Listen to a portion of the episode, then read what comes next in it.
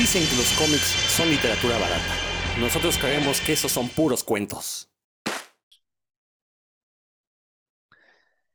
De nueva cuenta, los hados se han manifestado y han decidido que nos juntemos aquí a grabar puros cuentos, estos tres ñoños de siempre. Yo soy Rodrigo Vidal Tamayo, como siempre me da muchísimo gusto saludarles. Y pues paso a presentar a mis compañeros de batalla. Ahí está Dan Lee. Hola, espero que, que las estrellas iluminen este, el camino de ustedes el día de hoy. Eh, porque, ¿Por qué saludo de esta forma? Porque hoy vengo muy élfico. Y no porque esté guapo, sino nada más porque, porque hace rato andaba descalzo ahí en el pasto con mis hijos. ¿Cómo están? Espero que estén bien. Es eso, porque tienes las orejas picudas, pero bueno, es- es- ahorita nos explicas eso. Y también ahí está Héctor McCoy. ¿Cómo estás, Héctor? ¿Qué pasa, Rodro Vidal? Dan Lee, un saludo. Amigos que nos escuchan, ustedes no están para saberlo ni yo para contarlo, pero Dan Lee anda, anda a uno con la naturaleza porque nos andaba enseñando el anillo también. Entonces, bueno, pues ustedes esos espectáculos afortunadamente no los ven. Muy bien. Bueno, pues ya como ya habrán visto en redes sociales, hoy le vamos a dedicar este programa a la figura de J.R.R. Tolkien, este escritor sudafricano que pues obviamente todos lo conocemos por El Señor de los Anillos, independientemente de que hayamos leído o no los libros, pero El Señor de los Anillos pues ya es parte integral de la cultura universal, eso es innegable. Y eh, pues últimamente ha estado ahí en la controversia por dos, debido a dos razones. Una, por el estreno de esta magnífica serie llamada Niños del Poder, muy buena serie. De hecho, eh, cuando estamos grabando esto, el viernes pasado el capítulo, que es el capítulo 6, está increíblemente genial. Si no están viendo la serie, véanla ya. Me atrevo a decir que está mejor de House of Dragon y House of Dragon también me está gustando mucho. Entonces, para que vean nada más el nivel, es una buena épica fantástica. Ahí sí yo debo de aceptar, no tengo idea si se relaciona de una u otra forma con el universo tolkieniano, porque yo no he leído los, los libros. Eh, vi las, las aburridísimas películas de Peter Jackson, que ahorita Dan este, está haciendo ahí un mohín, ya me explicará por qué. Pero bueno, este, digo, tengo nociones de que sí es como una precuela de las películas, dudo que de las novelas, pero al menos de las películas es como una precuela esta serie de Rings of Power. Pero lo bueno de no ser fan es que disfruto la serie como si fuera algún tema nuevo para mí. Y pues la verdad está a todo dar. Muy buena serie Rings of Power. Entonces se estrena y pues obviamente todos los ñoños re- retros, regres, los ñoños regres pues empiezan ahí a chillar que por qué hay elfos de color, que por qué salen hobbits de color, que ni son hobbits, pero bueno. eh, eh, y bueno, a quejarse. Sale el racismo inherente a todas estas personas, el racismo, su- todos sus prejuicios y pues empezaron a criticarla, la verdad, basado en puras estupideces. Y, y ahorita voy a decir por qué. Y el otro punto de controversia es que, pues, eh, Tolkien también ya ha sido analizado desde el punto de vista actual, desde el punto de vista contemporáneo. Y pues sí, sinceramente, el cuate sudafricano es blanco, vivió la primera mitad del siglo XX, pues lo más probable, con toda seguridad, es que sea un racista. Y sí, uno lee sus libros y efectivamente, pues qué curioso que las criaturas más bellas son los elfos güeritos, mientras que los orcos todos tienen la piel oscura, están tiznados, viven ahí en favelas. Entonces, pues oh, digo, es evidente este discurso racial. Ahora, yo no estoy diciendo que Tolkien haya sido un supremacista blanco, que haya pertenecido a grupos que eh, promovían este tipo de pensamiento. Lo más probable es que sí, insisto, porque sudafricano blanco ah, en la primera mitad del siglo XX, pues él vivía en el grupo de poder. Eh, recordar que Sudáfrica incluso tiene una palabra para la, hacer legal esta cuestión del racismo que se llama apartheid. Entonces, seguramente, yo no lo sé ahí, si ustedes lo saben, me lo dirán, me sacarán de mi error o me lo confirmarán, pero seguramente al pertenecer a la clase en el poder, pues sí defendió estas posturas de apartheid. Eh, ahora, habrá quien diga, no, pero no debemos juzgar el pasado con los ojos del presente. A ver, nadie está juzgando, nadie está diciendo que, que no leamos a Tolkien, nadie está diciendo que, que fue una mala persona. Simplemente con las herramientas cognitivas que tenemos actuales, pues sí, podemos entender un poquito más tanto al creador como a su obra. Y es lo mismo que ha sucedido con H.P. Lovecraft, es lo mismo que va a suceder en unos 50 años con Stephen King, o ya está sucediendo, eh, es lo mismo que ha sucedido con Mark Twain. Simplemente tenemos herramientas para estudiar cómo era su comportamiento, entenderlo, saber por qué escribieron lo que escribieron. Y esto no es con ánimos de censura, simplemente decir, pues si eso ya se escribió, ¿para qué seguimos escribiendo eso, ese tipo de materiales, ¿no? Entonces, más bien, creo que eh, analizarlo con estas herramientas analizar este tipo de discursos, eh, este tipo de prejuicios en las obras de los autores de antaño, pues nos da a nosotros un, bueno, no a nosotros, le da a los nuevos artistas un reto, pues para no repetir eso, no caer en esos mismos prejuicios, tratar de evitarlos, que yo digo que es imposible. A final de cuentas, los prejuicios los tenemos tan embebidos en nuestra psique que de una u otra manera van a aflorar en, las obras creativas que, se puedan hacer, ¿no? Pero bueno, ya este, pues vamos a platicar un poquito, ya Dan levantó la mano, seguramente me vaya a reclamar dos o tres cosas, pero pues de eso se trata este programa, no, no vinimos aquí a, darnos la mano, vinimos a, pues, a agarrarnos a catorrazos. A ver, Dan, explícanos. Ah, no, pues solo puntualizar que sí nació en Sudáfrica eh, y obviamente era parte de una familia pues, colonizadora, ¿no? Porque eso es lo que fueron a hacer Totalmente, sí. allá los, los ingleses. Pero a los tres años, cuando Tolkien tenía tres años, se... John Ronald Reuel Tolkien tenía tres años, eh, fue que se regresaron a, a, Inglaterra toda la familia precisamente por problemas de salud de, John Ronald Reuel, bueno, de Tolkien, ¿no? Que, que es el que trascendió. Entonces, eh, pues sí, le tocó, pero le tocó estar ahí, pero no como, yo creo que interiorizar tanto los, esto que hablas, porque por supuesto que su familia era de esta, era una familia colonizadora, lo, pero por supuesto que sí, sí perteneció a una organización de supremacistas blancos que es la del ejército, porque él fue, fue parte del ejército inglés, fue a la Primera Guerra Mundial, entonces digo, más que eso difícilmente se puede, ¿no? Y de, de hecho esas experiencias en la, en la guerra fue de, que aprendió mucho sobre la naturaleza humana y que lo podemos ver en las, cuando leemos su obra, ¿no? Que está, en realidad sí está llena de sabiduría, tiene un montón de, muchos de sus personajes eh, tienen una forma de ver la vida que cuando uno lo lee dice, órale, que esto, esto sí va, me puede iluminar un poquito en ciertas, ciertas áreas de mi propia experiencia, que ya ahorita hablamos de eso, sí, como más, más clavado con los personajes, y sí, pero sí, sí, sí fue importante para, para él esta experiencia en la guerra, que ustedes la pueden ver cuando lean, eh, si es que han leído El Señor de los Anillos o la última parte del Hobbit, se darán cuenta pues de que sí la, como la, nadie sale ileso, ¿no? De, aunque los que salen vivos pues, salen heridos y, y traumados después de haber experimentado una, la, una batalla pues, como eran antes, ¿no? Antes de que, que hubiera tantas bombas. Gracias, gracias Dan por ponerme en mi lugar. insisto, no, no es molestia, es, es un agradecimiento sincero porque sí, eh, eh, esto que mencionas, pues ya aclara varios puntos. Y, y, y, hay que recordar que el racismo inglés, que existe, o sea, obviamente toda la sociedad, en todas las sociedades multiculturales va a existir racismo de una u otra forma. El racismo inglés es un poco más pasivo que el racismo gringo o que el racismo sudafricano, eso es cierto, o sea, si una persona de color en, en, en Gran Bretaña tiene, pues lo tiene un puntito menos difícil que en Estados Unidos, digamos, o que en un país como Sudáfrica o eh, Alemania, digamos, ¿no? Eh, pero eso no quiere decir que no exista, sigue existiendo. Y esto que mencionas del ejército, pues es muy cierto, ¿no? Este, ahora que se muere la, la reina Isabel, salieron ahí los memes a decir de que se, ya se había muerto la... Que por qué, por qué nos burlábamos de la muerte, ¿no? Mientras lloraban los, los ingleses, nosotros no, pues se murió la colonizadora, ¿no? Pero bueno, ese es un tema aparte. Eh, Héctor, algo con lo que quieras aquí abrir. Sí, ya, también a Dan se le, se le pasó, pero también perteneció a otro grupo eh, colonizador y, muy fuerte que es el catolicismo. El, también, ¿no? Pues o sea, la imagen que mucha gente tiene de, de Jesús, pues es un, anglosajón cuando no tiene nada que ver con la figura que de donde se supone que sale, ¿no? Entonces, bueno, pues también tiene que ver. Y hay que recordar, como dijera Roberto, el ausente Roberto, hay que recordar que fue amigo de C.C. Lewis, que fue el autor de, los, eh, de las crónicas de Narnia, nada más que C.C. Lewis era eh, cristiano, una cosa ahí rara, que, que, bueno, pues como que se lo, lo, quiso llevar hacia su molino, pero pues eh, Tolkien siempre se quedó con esa idea del catolicismo. Y ambos meten cosas, obviamente, de la religión en sus, en sus obras, pero bueno, eh, eh, llegó un punto en el que al parecer, un poco entre los celos y un poco entre que pues tú crees esto, yo creo aquello, se, se separaron. Y bueno, pues Tolkien, sí, yo creo que, es un autor hasta eso más transparente, ¿no? No, no creo que, que engañe ni, ni oculte las, las cosas en las que cree.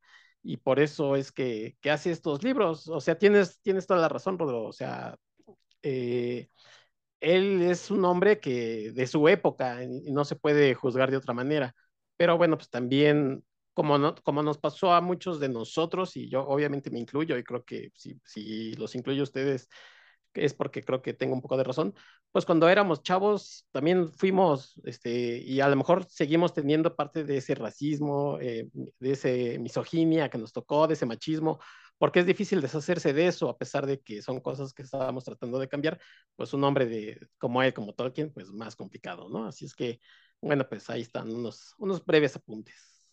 Muy bien, pues rápidamente, Dan, te voy a dejar hablar, este, te voy a explicar por qué no me gustan esas películas. insisto, yo no he leído los libros, entonces no me voy a meter con la calidad de los libros, con la historia de los libros. Yo voy a hablar, cuando hable del Señor de los Anillos y del Hobbit, ni me digas porque ni quise ver las películas, pero cuando hable del Señor de los Anillos voy a hablar de lo que a mi parecer fueron tres películas eternas, imposiblemente eternas, aburridas, y que la verdad no entendí yo por qué mandan a, un, a unos enanitos a echar el anillo al, volcán, cuando el pinche Gandalf podría montar un águila gigante y pasar por encima y tirarlo. O sea, no, no, me, no entiendo.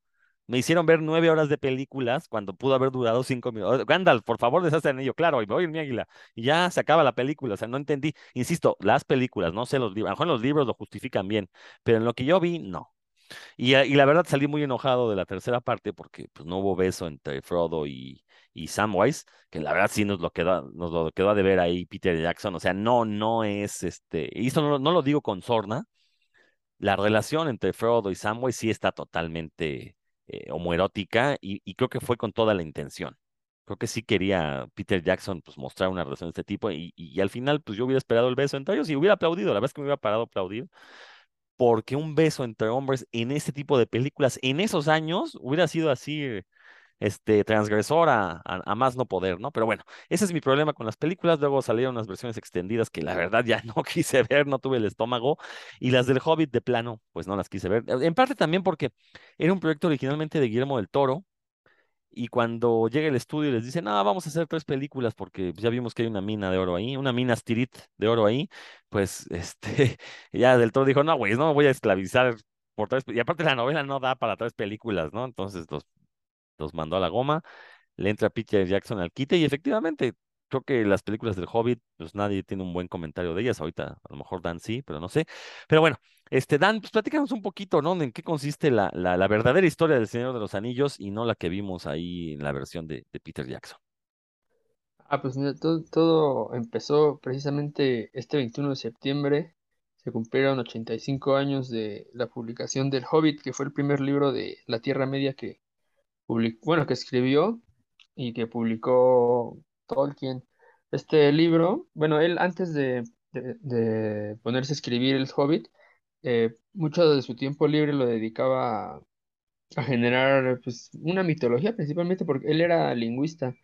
Entonces le gustaba mucho averiguar sobre las raíces del lenguaje, principalmente del inglés, el, finlandés, que es un idioma que a él le gustaba mucho, y en, cuya estructura estaba basado el élfico. Eso se podrán dar cuenta ustedes porque sus, las diferentes culturas y, que, aparecen en El Señor de los Anillos, todos ellos tienen un idioma como característico y cuando se expresan, a veces inclusive ahí pone frases completas, ¿no? o si es élfico, versos, párrafos completos en, en estos idiomas que hablan sus personajes, porque él antes de, de sentar a escribir una historia, lo que hizo pues, fue generar estas como rasgos de las culturas, ¿no?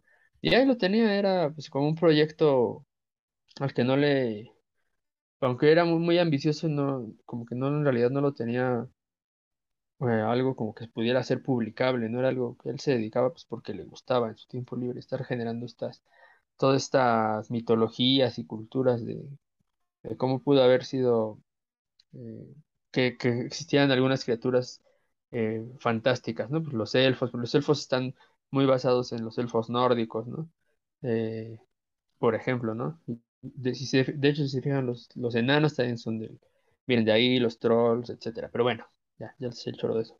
Entonces un día estaba calificando exámenes, se le ocurrió la palabra hobbit y escribió en un, la primera frase que escribió sobre toda esta Tierra Media fue esta, en un agujero en el suelo vivía un hobbit, ¿no? Ni él, ni él sabía bien que era un hobbit en ese momento. Entonces, de hecho, si, si leen el, el, todo el primer capítulo del, del Hobbit, vienen unas dos páginas en donde explica, ¿no? Qué es un Hobbit y cómo viven y demás, porque se lo está explicando a sí mismo, o sea, qué es lo que quería decir esa palabra, que, que parece como rabbit, ¿no? Como, como conejos, unos seres ahí que se le, se le ocurrieron.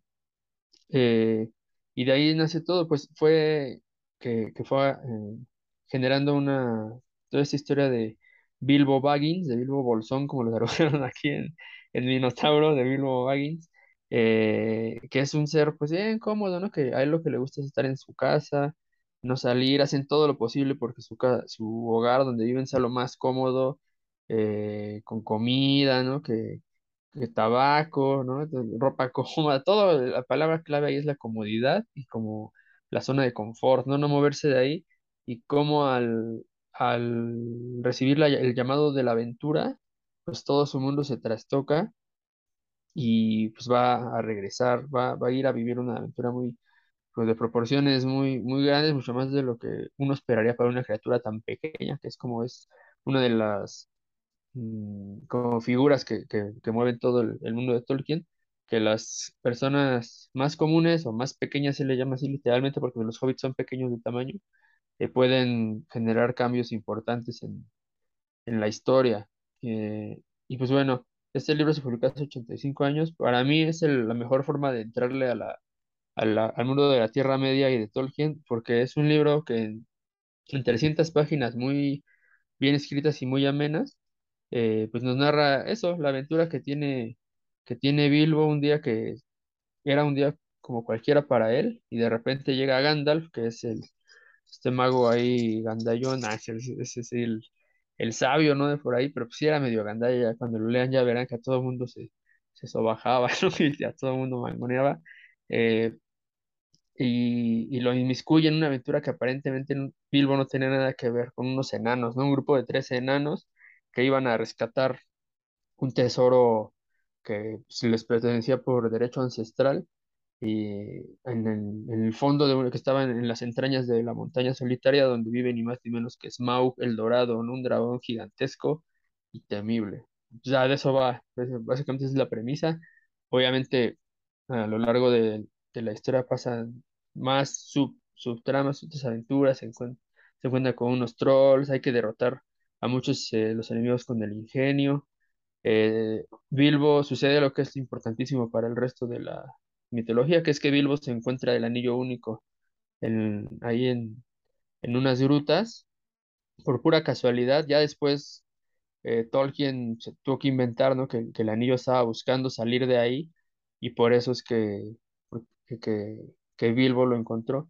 Algo que es muy importante aquí para quien le interese esto de la creación es que, que Tolkien, si uno lee lo, lo, que él mismo escribió sobre, sobre cómo se le fueron ocurriendo las cosas, ahí uno se da cuenta de, de cómo funciona el inconsciente de un escritor. No sé que en realidad él, él, no tenía claro para dónde iba la aventura antes de empezar, ni tanto le pasó con el Hobbit y con el Señor de los Anillos, ¿no?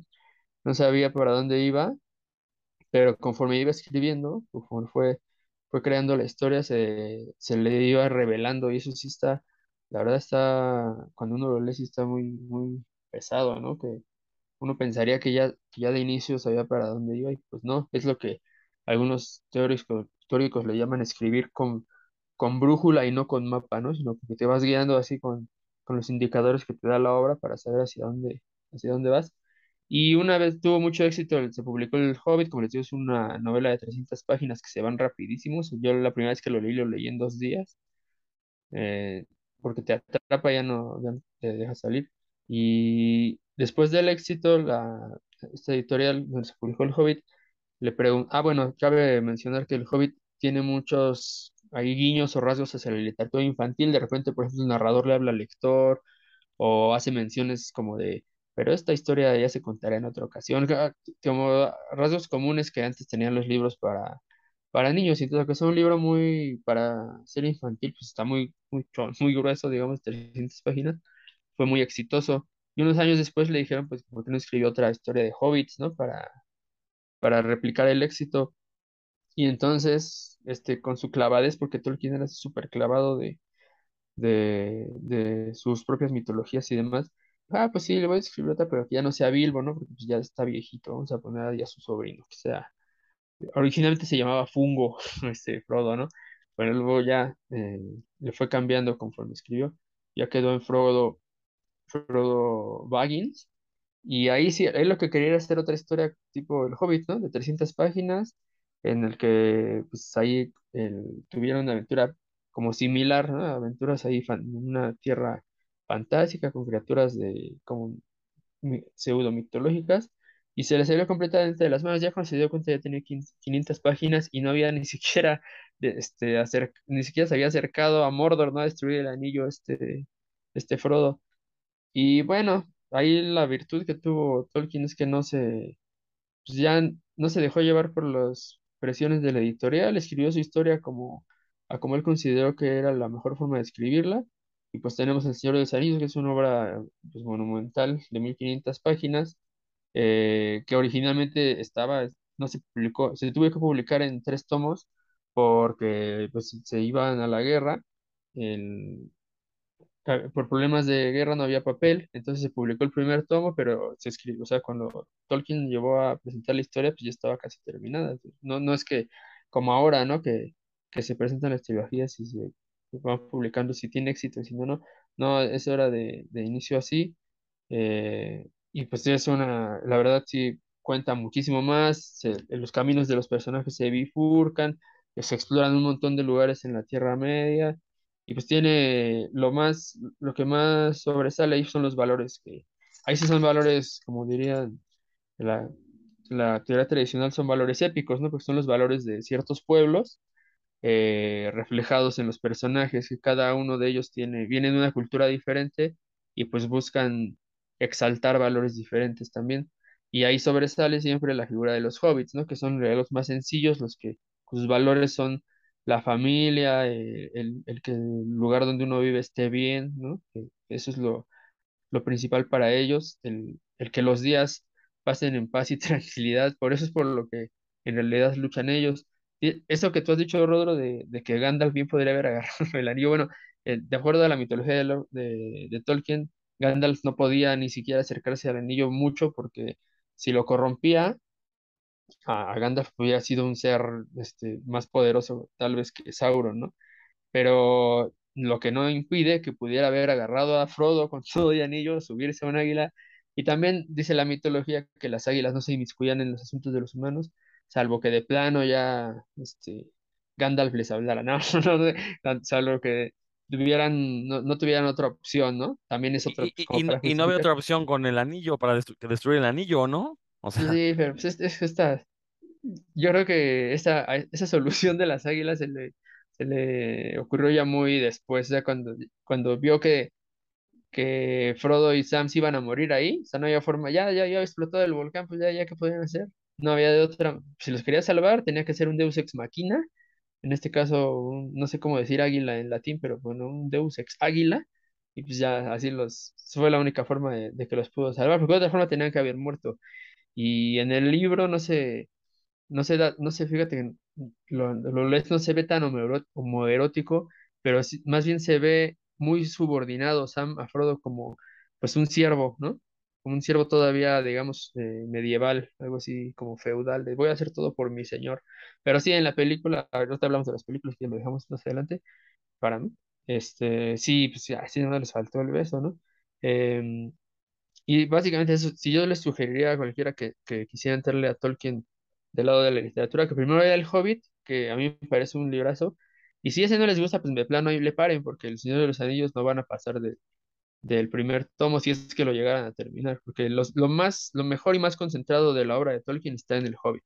Ya ni hablemos del Silmarillion o los Cuentos Perdidos, ahí sí ya es para gente que de veras está muy interesado en la obra y quiere saber más y, y está dispuesto a salvar los escollos que da la, que, tiene la prosa de Tolkien, porque él sí se, se digamos que le gusta mucho eh, jugar con las palabras, hacer descripciones amplísimas, eh, que si uno no, no, anda de buenas, pues no, no se las va a, o te vas a perder o, de plano vas a brincarte páginas. Entonces, yo les sugeriría que entraran con el Hobbit, que es, es el mejor, está lo mejor de la de la pluma de Tolkien concentrado ahí, y ya de ahí, si en realidad les gusta el, el mundo de la Tierra Media, pues ya se el Señor de los Anillos y se con el Silmarillion, los cuentos perdidos y el resto, ¿no? Que se han venido publicando después. El, el, el núcleo principal, pues, son el Hobbit, el Señor de los Anillos y el Silmarillion. Pues, hasta ahí. Dos, perdón, dos cositas antes de darle la, la palabra a Héctor. Eh, fíjate que eh, eh, esto de que Tolkien fuera lingüista, eso la verdad es que me parece un aspecto muy interesante y, y no es, no fue capricho que se hubiera fijado tanto en el idioma finlandés, Suomi, le llaman ellos, porque es un idioma muy extraño, nadie sabe de dónde viene. Tiene por ahí ciertas conexiones con el húngaro, pero bueno, no sé si los coloquen en la misma rama lingüística, pero hay, hay, dos idiomas que, que, nadie sabe de dónde salieron, el Suomi y el vasco. Y, y, entonces por eso creo que por eso le llamaron la atención a Tolkien, ¿no? Este, lo cierto es que el idioma vasco siempre se ha considerado un idioma bárbaro, a diferencia de los finlandeses, que como son esbeltos, son altos, son rubios y son muy blancos, pues obviamente, ay, pues vámonos con con los bonitos, ¿no? Mientras que los vascos pues, son más toscos, más... Y el vasco también es, un idioma que suena muy agresivo, la verdad. Entonces, este, eso me parece muy, muy interesante. Eh, y bueno, eh, qué, bueno que mencionas toda este, esta cuestión de la obra de, Tolkien. También hay que recordar que pues con él se considera que nace esta alta fantasía, eh, esta fantasía de dragones, de espadas, de magia, de hechicería, que después en la segunda mitad del siglo XX se volvería tan popular, pues al punto que surgen productos. Bueno, Conan surge un poco antes, ¿no? Pero surgen productos como Conan y se encumbran productos como Conan. Eh, pues vamos, toda esta literatura de capa y espada, ¿no? Que se, se convertiría en, en el material de los sueños de todos los nerds, sobre todo en los años 80 con tantas películas que tuvimos de, de este tipo de, de, fantasía, ¿no? Y la llamada alta fantasía, que es esta que tiene que ver con pues, estos tópicos que ya eh, eh, Tolkien inventa y que ahorita ya son lugar común como son los dragones, los enanos, y, y, que, bueno, también formaron parte de los juegos de rol de, de Calabozos y Dragones, que básicamente era un juego en la Tierra Media, a pesar de que no le podían llamar así por cuestión de derechos, pero era la idea jugar ahí, ¿no? A ver, Dan y después Héctor. Dato ñoño, sí, pues de hecho el Dungeons and Dragons nació de, que Gary Gygax y, ay, se me olvida el nombre del otro, eh, querían recrear con la batalla de los cinco ejércitos y utilizaban las reglas del, ay, me parece que del Risk, de algún otro juego, y entonces empezaron a hacer adaptaciones para, para representar la batalla de los cinco ejércitos que aparece al final del Hobbit, y ya, pues de ahí nació uno de los elementos más representativos de la ñoñez moderna. Totalmente. Ahora sí, Héctor. Sí, no, pues muy completo lo que ha comentado Dan. Eh, bien dice que para empezar, pues, eh, entrar en el mundo de Tolkien, el Hobbit es una, una, buena puerta. Yo rápidamente les quiero platicar mi historia con, con este mundo.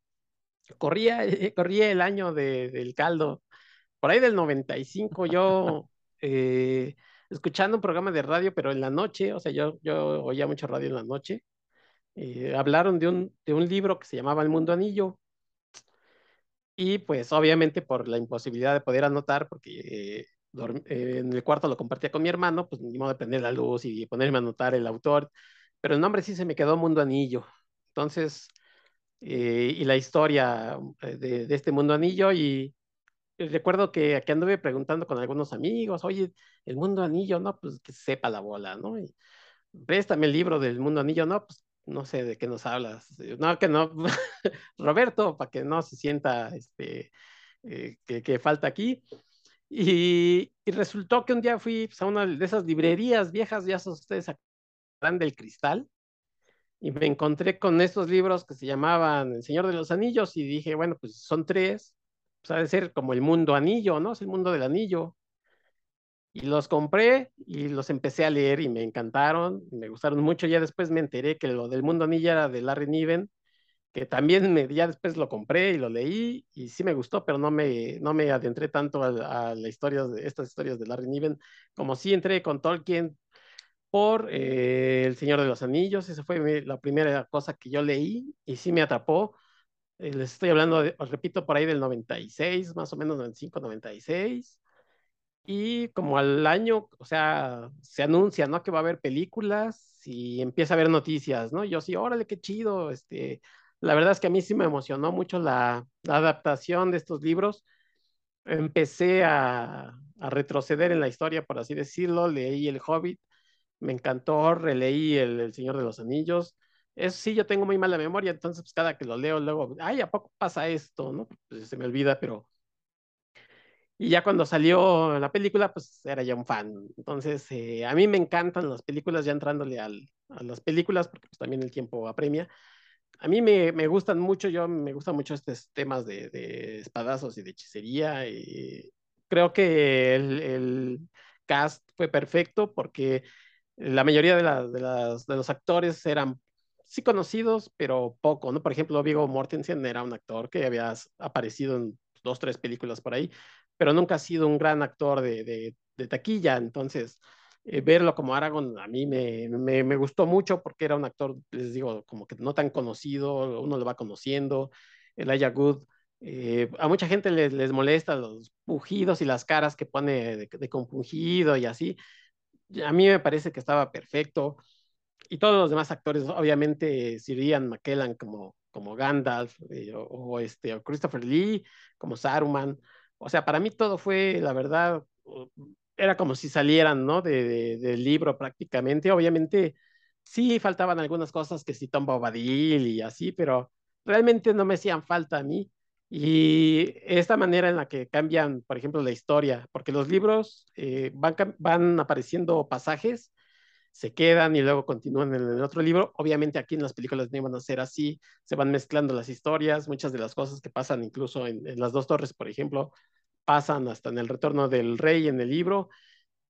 Por cuestiones, obviamente, de adaptación, a mí me pareció fantástica la adaptación. Yo soy de los que he visto es de las películas que creo que más veces he visto en mi vida y pues Rodro me va a decir que mejor le hubiera regalado mi dinero, pero tengo las versiones extendidas en DVD, tengo las versiones extendidas en Blu-ray, las he visto, este, las he visto con, con, con, el comentario de Peter Jackson, las he visto solitas, las he visto este, en español, creo en inglés, o sea, la verdad es que son películas que les digo, las he visto muchas veces, me encantan no voy a decir que las veo cada año, pero por ejemplo este año sí las vi. Eh, a principios de año tuve por ahí, eh, si ustedes se acordarán, no, no sé, pero bueno, pues el chisme, pero me dio COVID, entonces estuve aquí en mi casa y dije, pues, ¿qué hago? Pues pongo el Señor de los Anillos, que el Señor de los Anillos eh, apacigua el alma y, y, cura todas las enfermedades. Me las aventé, ¿no? Este, los, los tres, así de, en episodios, o sea, no de un jalón, pero sí, sí las vi. Entonces sí es de las películas que más veces he visto, me encantan, yo no, yo no me, me aburro ni nada por el estilo, me gustan mucho. Y, y rápidamente para tocar lo del Hobbit, entiendo la, la, molestia de la gente que dice, ay, es que es un librito, se hubiera podido hacer una película. Pues a mí es un tema que me gusta mucho, repito, puedo ver películas de esas, este, lo que quieran. Entonces, pues para mí que hayan sido tres, pues es como, como niño en dulcería, la verdad. Así es que pues, el Hobbit pues, tendrá, tendrá muchos problemas, porque incluso la primera película del Hobbit es casi un refrito de la primera película de la Comunidad de Anillo. Pasan muchas situaciones que pasan en, en aquella primera película y creo que su valor a lo mejor no es... Eh, pierde, pierde mucho en la historia porque te recuerda mucho de lo que ya vimos. En, en ese sentido es muy parecido, por ejemplo, al episodio 4 con The Force Awakens, ¿no? En que ya es una historia que, que muy parecida y que te recuerda, entonces yo sí siento que, que, no es tan buena, pero pues la verdad es que a mí como me gusta mucho y los personajes y las situaciones en las que viven, yo la he visto menos que la otra, pero pues igual la veo, ¿no? Y igual tengo las versiones extendidas.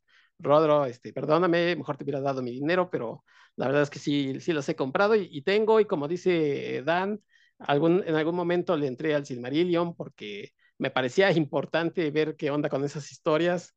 Lo he leído un par de veces, eh, ya se me olvidó de qué trata, pero pues, una tercera va a ser como si lo leyera por primera vez. Y tengo por ahí también un par de tomos de los, eh, los cuentos perdidos, que, bueno, pues todo, tanto el Silmarillion como los cuentos perdidos ya son muchas cosas que, que hizo el, el hijo Christopher, Christopher Tolkien. Entonces ya eh, son recopilaciones y cosas que fue encontrando y demás quizás eh, ahí no es, sea tan, tan recomendable, obviamente, entrarle por ese principio, pero bueno, pues una vez que uno ya está como en ese mundo, ya es imposible no entrarle, ¿no? Así es que, bueno, pues si a ustedes les gustan las películas y no le, han entrado a, no le han entrado los libros, pues como dice Dan, el Hobbit es una buena, un, un buen lugar por donde empezar, pero si no, pues también por El Señor de los Anillos.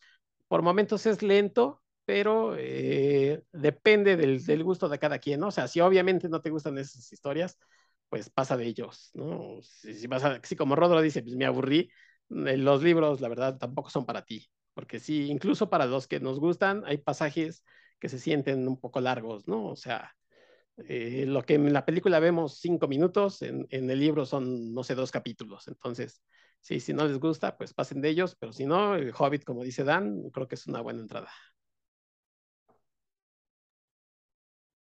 Bueno, pues les pregunto, ya en este siglo XXI, cuando esta fantasía ya se ha convertido en un lugar común, pues ¿qué, se puede eh, obtener de estos libros de Tolkien, de los libros originales? Ya discutimos al principio un poquito esta cuestión de si efectivamente va a tener los prejuicios del autor, es un hecho. Creo que tampoco hay que negarlo, también cegarse y decir, no, no, no era racista, era un producto de su época. No, pues sí, sí era racista.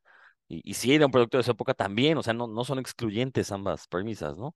Eh, y, creo que ya teniendo la conciencia de que estamos leyendo quizás una historia con, con algunos prejuicios eh, ahí incluidos, pues también uno debe darse la tarea de identificarlos y decir, ok, perfecto, esto me, me lo pongo por acá y me voy a ponerme a disfrutar la, la gran épica que nos está contando. A ver, Dan, ahorita en el siglo XXI, ¿qué, qué, qué, qué nos puede decir Tolkien, ¿no? En la literatura fantástica.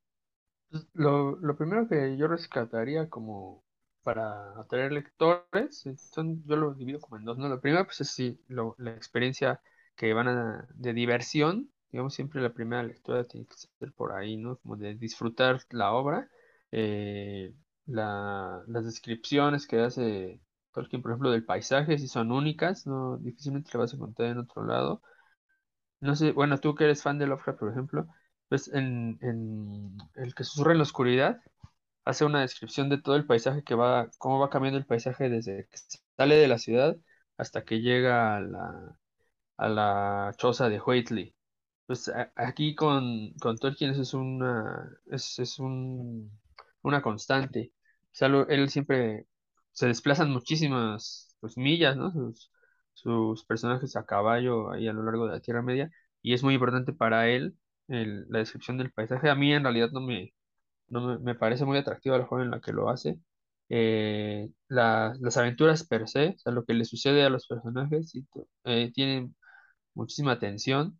Eh, uno quiere saber que- cómo, lo van, cómo van a resolver las situaciones, ¿no? Eh, cada vez se va, le va subiendo el, el, gra- el gradiente de, de tensión y de, y de riesgo, eso lo tiene muy bien manejado.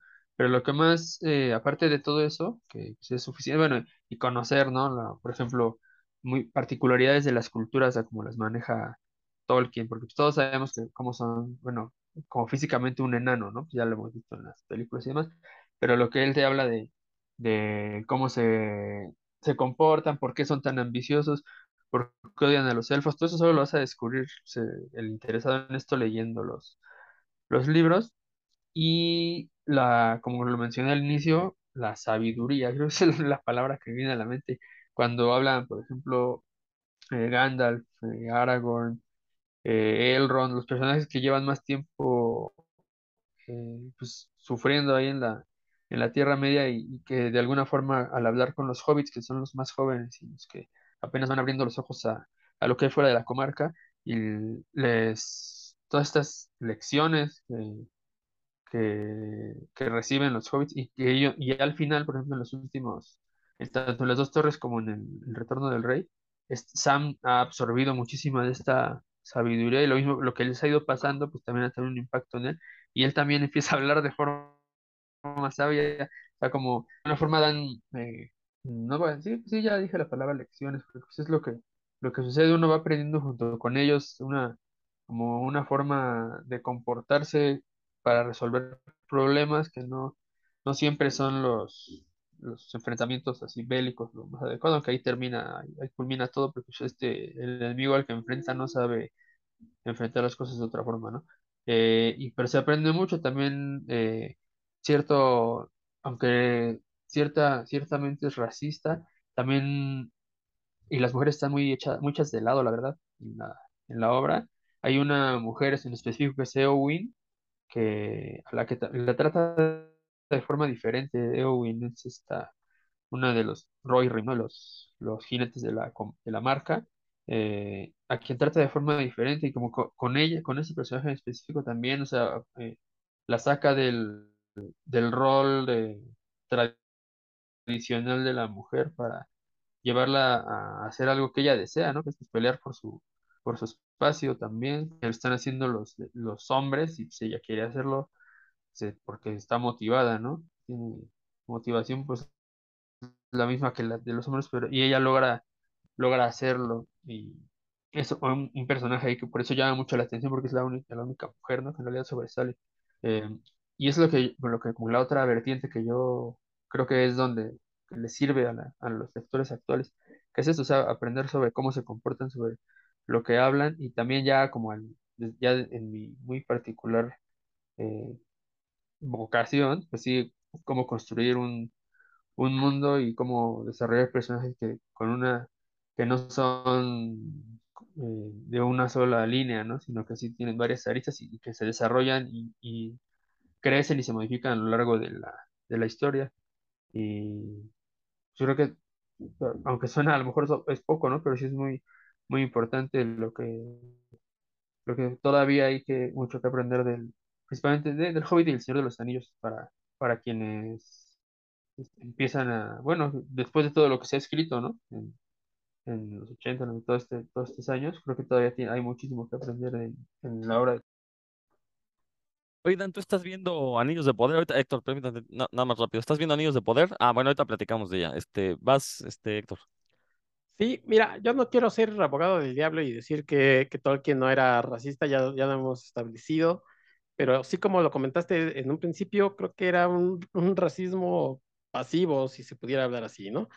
A, a ver si me puedo dar a explicar. Eh, el concepto este, por ejemplo, de los orcos y de los trolls y de que son, sí, son los que van de negro, que son feos como diablos, pues es un, creo que es un cliché, porque ciertamente sus personajes, algunos de ellos, y no algunos, quiero centrarme en los hobbits, eh, pues, nosotros podíamos poner a afrodescendientes a hacerlos y creo que no había ningún problema, ¿no?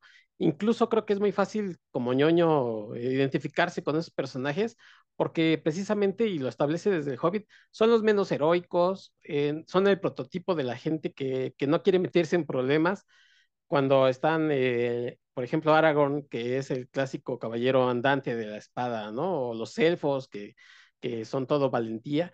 Y en cambio los hobbits, o sea, los, la forma en la que los describen es todo menos eh, heroico o eh, como el prototipo del personaje que, que, lo, que lo puede todo, ¿no? O sea, son, son chaparros, son panzoncitos porque todo el tiempo se la pasan comiendo, eh, tienen las patas peludas, yo estoy seguro, no les estoy viendo los pies aquí a mis compañeros, pero seguramente algún día se han visto los pies y han dicho tengo patas de hobbit.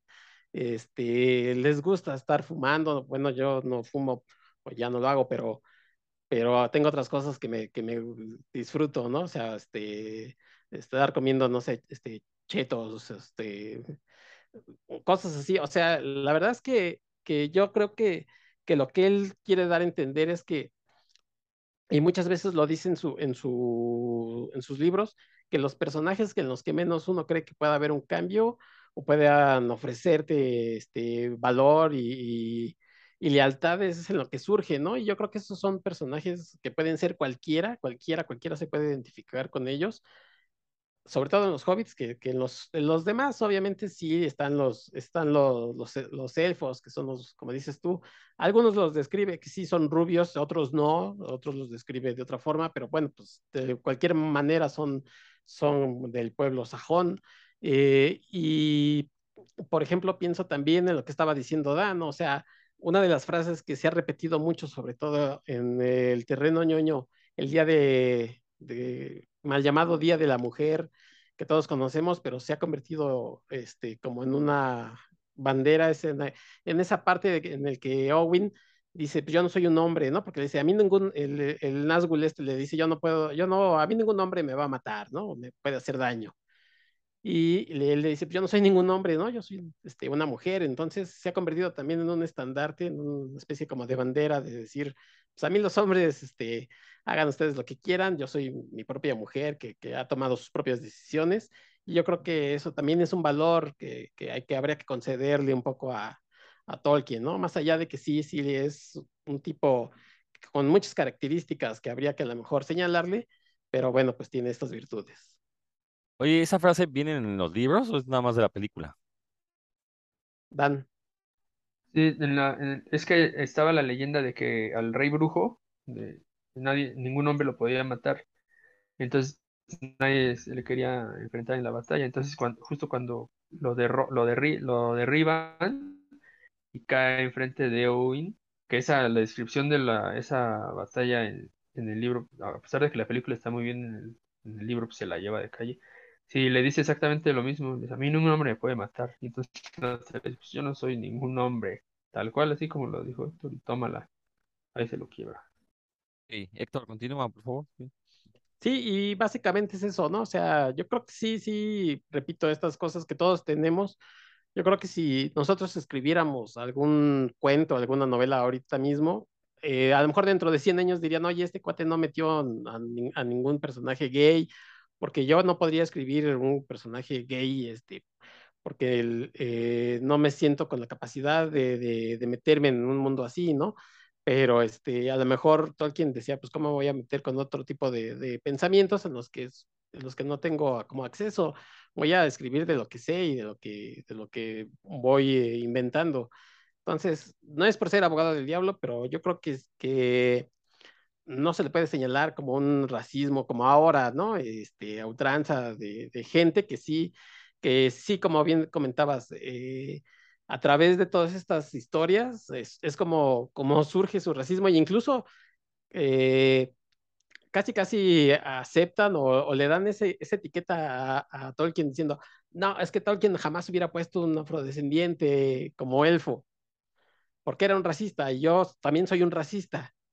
no, oye, cálmate, o sea, tú estás aceptando que, era, eres un racista y por consiguiente que Tolkien también, y entonces te dicen, no, es que Tolkien no era un racista.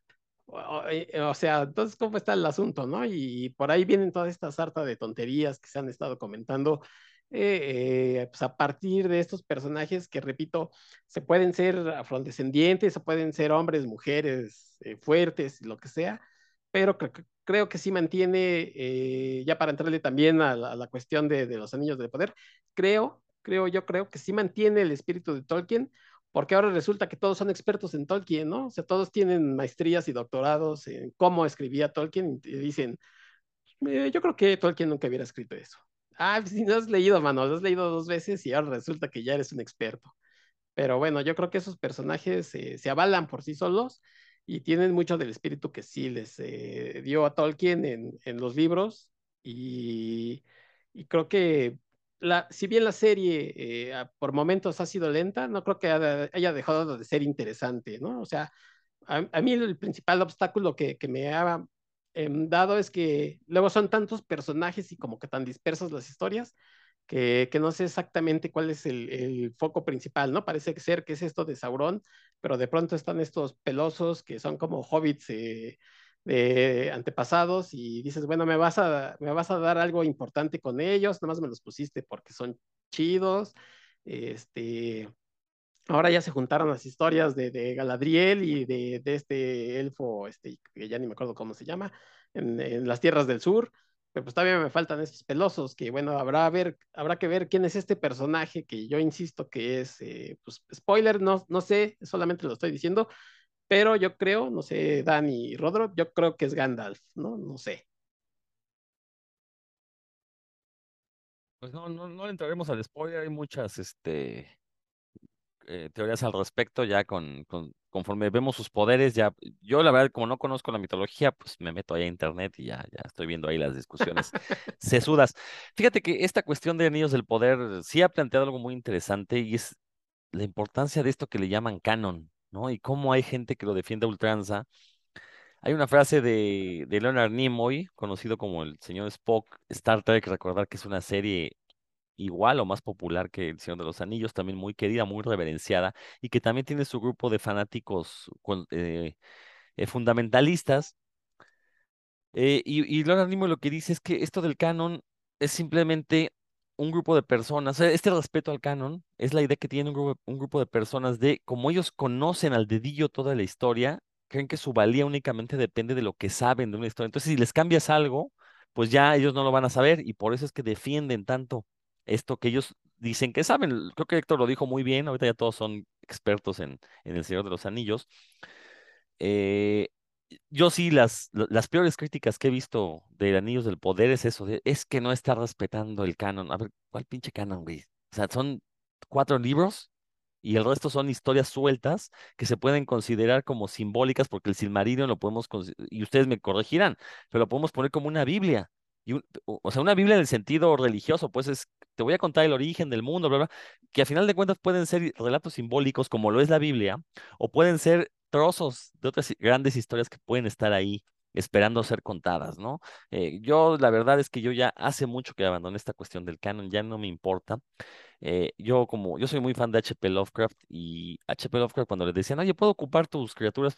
Úsalas, hombre, para eso son, para eso las inventé, para que las usen mis cuates. Y él incluso le adoraba que sus amigos ocuparan sus personajes, sus creaciones para, o, sus ideas para escribir más historias. Y por eso es que ahorita los mitos de Tulu es eh, un eh, ¿cómo le llamaremos? Bueno, un pedazo de cultura ñoña en el que cualquiera puede meterse y, poner su granito de arena. Claro, eso facilita que haya muchísima basura, no, sé, eso, pero eso es la, regla en todo tipo de cultura, ¿no? El 90% va a ser basura, el 10% va a valer la pena.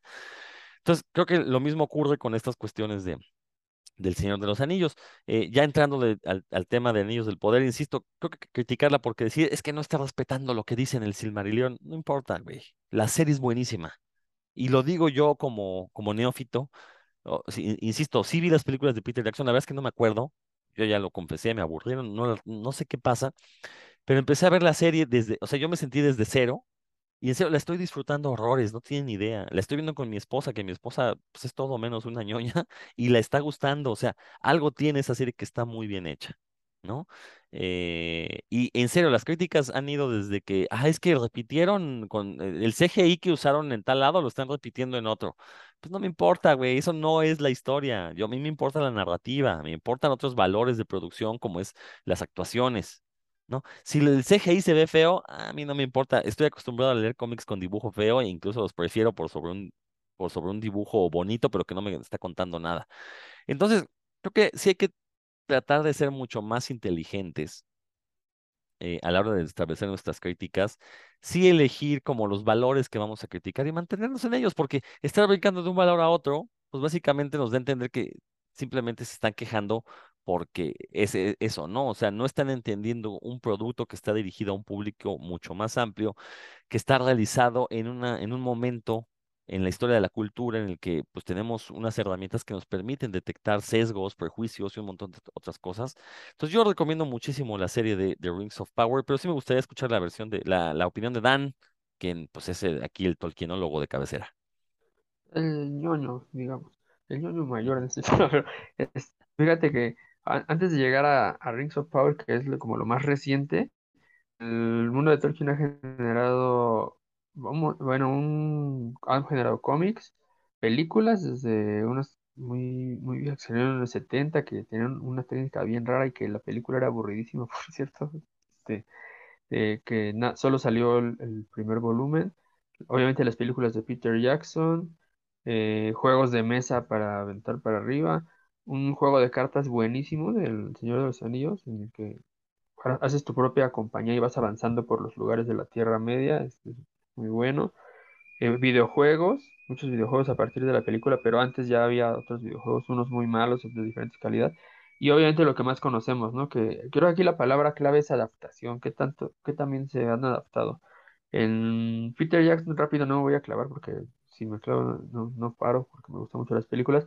Me parece que están muy bien adaptadas porque sí toman como lo, las ideas principales y los valores principales de cada personaje y los lleva a cabo en la, la película y, deja de lado muchas cosas que, como bien dijo Héctor, eh, son muy enriquecedoras en la lectura, pero que para el lenguaje del cine creo que no hubieran funcionado muy bien. El Hobbit ah, me parece que es todo lo contrario, eh, toma cosas que no, le, que no son de la historia del Hobbit y las inserta, no, no las incluye natural ni armoniosamente en la, en la trilogía, por eso es que un libro de 300 páginas lo extiende a, a 12 horas de, de pietaje o de, de pantalla, pues, muchas veces sin ton ni son, ¿no? Que se sale de, de lo que era del espíritu de, de la novela, que era seguir a Bilbo, ¿no? Y, y- contrastar a Bilbo con los otros personajes.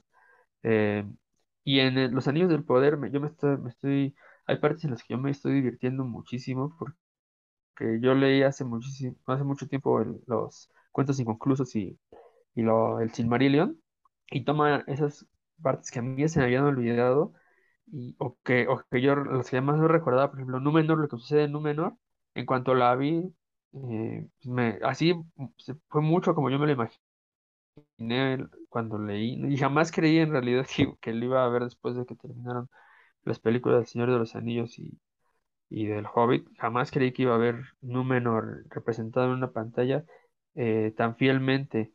Em, también eh, hay, hay cosas que, que no recuerdo muy bien, que, que- como dices tú, se están saliendo del, del canon, por así entre comillas lo estoy marcando, pues porque hay, que adaptar, ¿no? No puedes poner las cosas tal como están de un lenguaje a otro para empezar.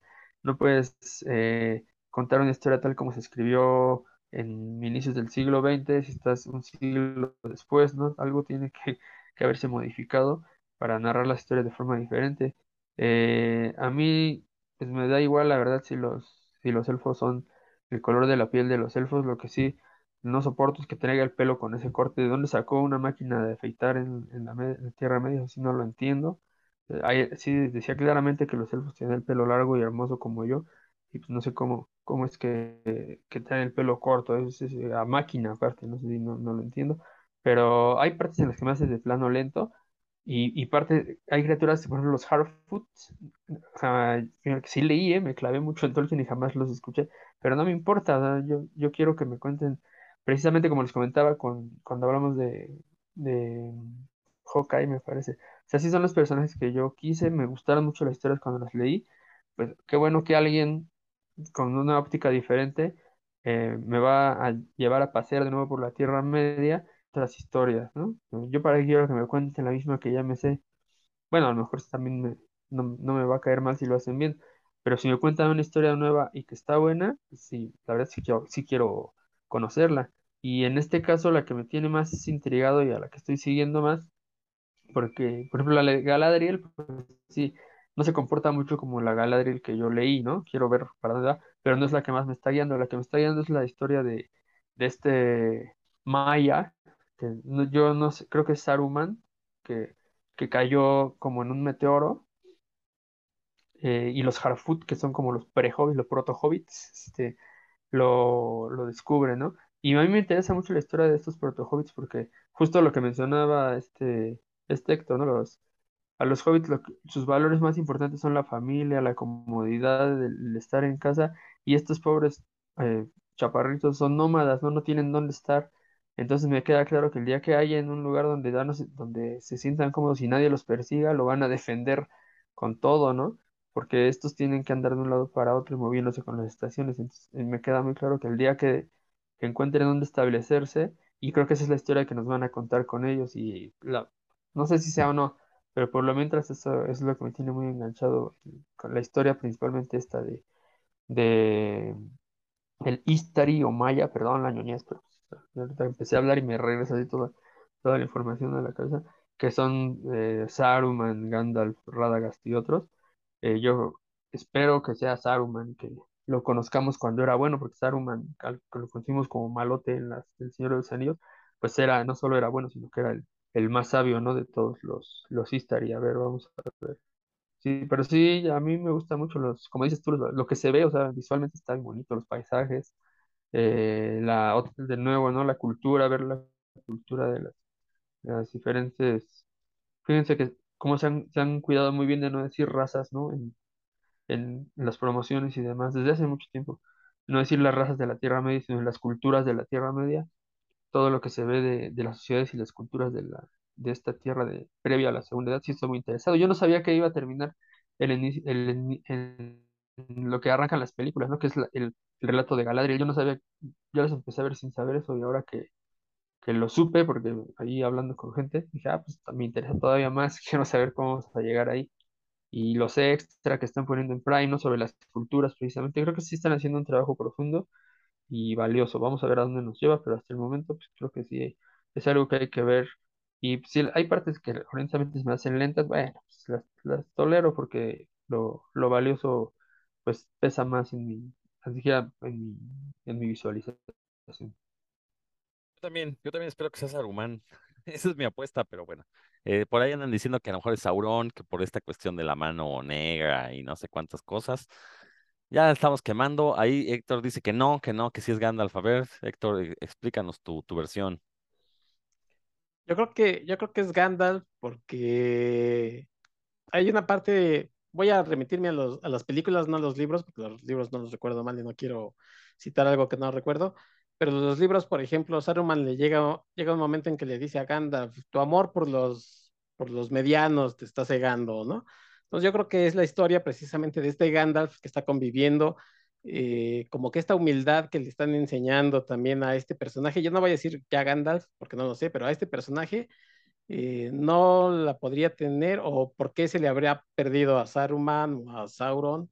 Yo creo que sí le están enseñando, por ejemplo, el valor, como dice Dan, de, grupo, de la familia, que son cosas que después eh, atesora este personaje que yo digo que es, y que los otros sería muy complicado. A, a, mí se me hace que de pronto olvidarlo y dejarlo de lado, ¿no? Así como diciendo, ah, no, bueno, ya, ya me alimentaron, ya me, ya me vistieron y pues ahora chaparros, ¿no? Y los dejo.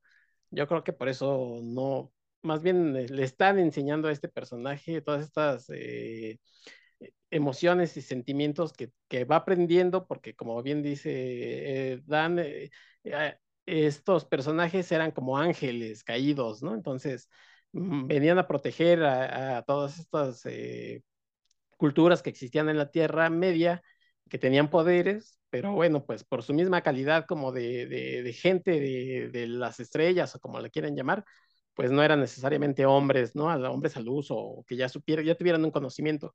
Entonces yo creo que apenas se va, este personaje apenas se va formando y por eso digo que es el mago, el mago gris, el, el, el importante, ¿verdad? En lo que todos coincidimos es que es, que es un Istari, ¿no? Ahí sí, todos, ahí, por ahí nos sí. está llevando. Ahora vamos a ver qué tal que nos dan la sorpresa. Pues bueno, que venía pues de creo que ya, ya, ya hemos comentado lo que había que comentar, los puntos básicos, y pues ya llevamos poquito más de una hora, así que yo creo que ya le vamos deteniendo aquí. Creo que yo como, insisto, como neófito, quería escuchar dos cosas. Uno, su opinión sincera sobre Tolkien y su opinión sincera sobre Niños del Poder, ¿no? Pues ya, creo que hemos dicho todo lo necesario, entonces si gustan despedirse, Héctor, ahora te toca a ti despedirte primero. Gente de puros cuentos, pues espero que les haya agradado este episodio, que nos digan cuál es su personaje favorito de, las películas, de los libros, eh, o su pasaje favorito, déjenos ahí en, la página de Facebook, donde saben que los contestamos, en, en el muro de Dan, donde seguramente alguien alguien, no quiero decir nombres, pero pariente de él va a llegar a, a recordarme a este, alguna progenitora mía, que si el santo, que no sé qué, bueno, ese es otro tema que ya, que ya se tocó, pero bueno, pues eh, nada más para recordarles que estos mundos, la verdad es que son muy amplios, son muy valiosos, son muy hermosos, y no dejen que llegue a cualquier pelafustán a decirles que ellos tienen la verdad y que la van a defender, que en realidad lo único que demuestran es su racismo y su y que sus valores pues no tienen nada que ver con los valores que, que predominaban en estos personajes, ¿no? Así es que pues eh, cuiden sus amistades y elijan bien a sus amistades. Aquí tienen a sus tres compadres, amigos, que, que nos, les damos siempre mucho gusto que, que nos comenten algo. Muchas gracias, hasta la próxima. No, yo, yo, añado, si una persona les dice, es que eso no, no, viene en el canon tolkieniano, ese no es fan, ese no sabe, ese está inventándose cosas que caen en su mente, pero no, o sea, aléjense de esas personas. Dan. Sí, pues la obra de Tolkien se defiende por sí sola, se defiende muy bien. También, y, y así deberían defenderse también la obra de Peter Jackson y, y las de Los Anillos de Poder, cualquier obra, ¿no? Por, sí sola. Y pues el mejor juez será quien se acerca a ellas y las, y las disfrute primero y después las analice. Eh, Pues bueno, sí, entrenle al Hobbit, totalmente recomendable, festejen esos 85 añotes de, de éxitos con, con una lectura del, del Hobbit, no se van a arrepentir, yo se la he leído a, a mi primo Arturo, que cuando era niño, se le estoy leyendo aquí a, mi, a mis hijos, y la disfrutan en grande yo las vuelvo a disfrutar, así que pues, no, no lo déjenme. No quiero despedirme sin antes hacer un comercial. El 16 de octubre en la Feria del Libro de, Internacional Libro del Zócalo a las 4 de la tarde estaré presentando ahí mi, mi libro de fantasía oscura a los invitados, cuentos de fantasía oscura. Espero tengan chance de darse una vuelta por ahí. Todavía no me han dicho en qué foro es, pero pues ahí. ¿Qué tan grande puede ser el Zócalo? Para que se busquen ahí el foro en el que vamos a estar y, y pues ahí me comentan si es que lo escucharon aquí. Y ojalá tengan oportunidad. Es un libro me- mayormente de venta digital, pero pues tendremos unos ejemplares ahí por, por ser la FIL Zócalo, ¿no? Que es, que es mi feria de libro favorita. Así que espero tengan oportunidad de, de pasar ahí a, a saludar y a conocer un poquito de mi trabajo fuera de los micrófonos ñoños de puros cuentos. Pues cuídense mucho, siempre es un gusto estar aquí y ojalá tengan chance de comentar acerca del tema. Muy bien, pues esto fue Puros Cuentos, nos estamos escuchando próximamente y pues ya saben, los comerciales que siempre hacemos no los haré de nuevo porque me da un poquito de flojera. Cuídense, que estén muy, muy bien.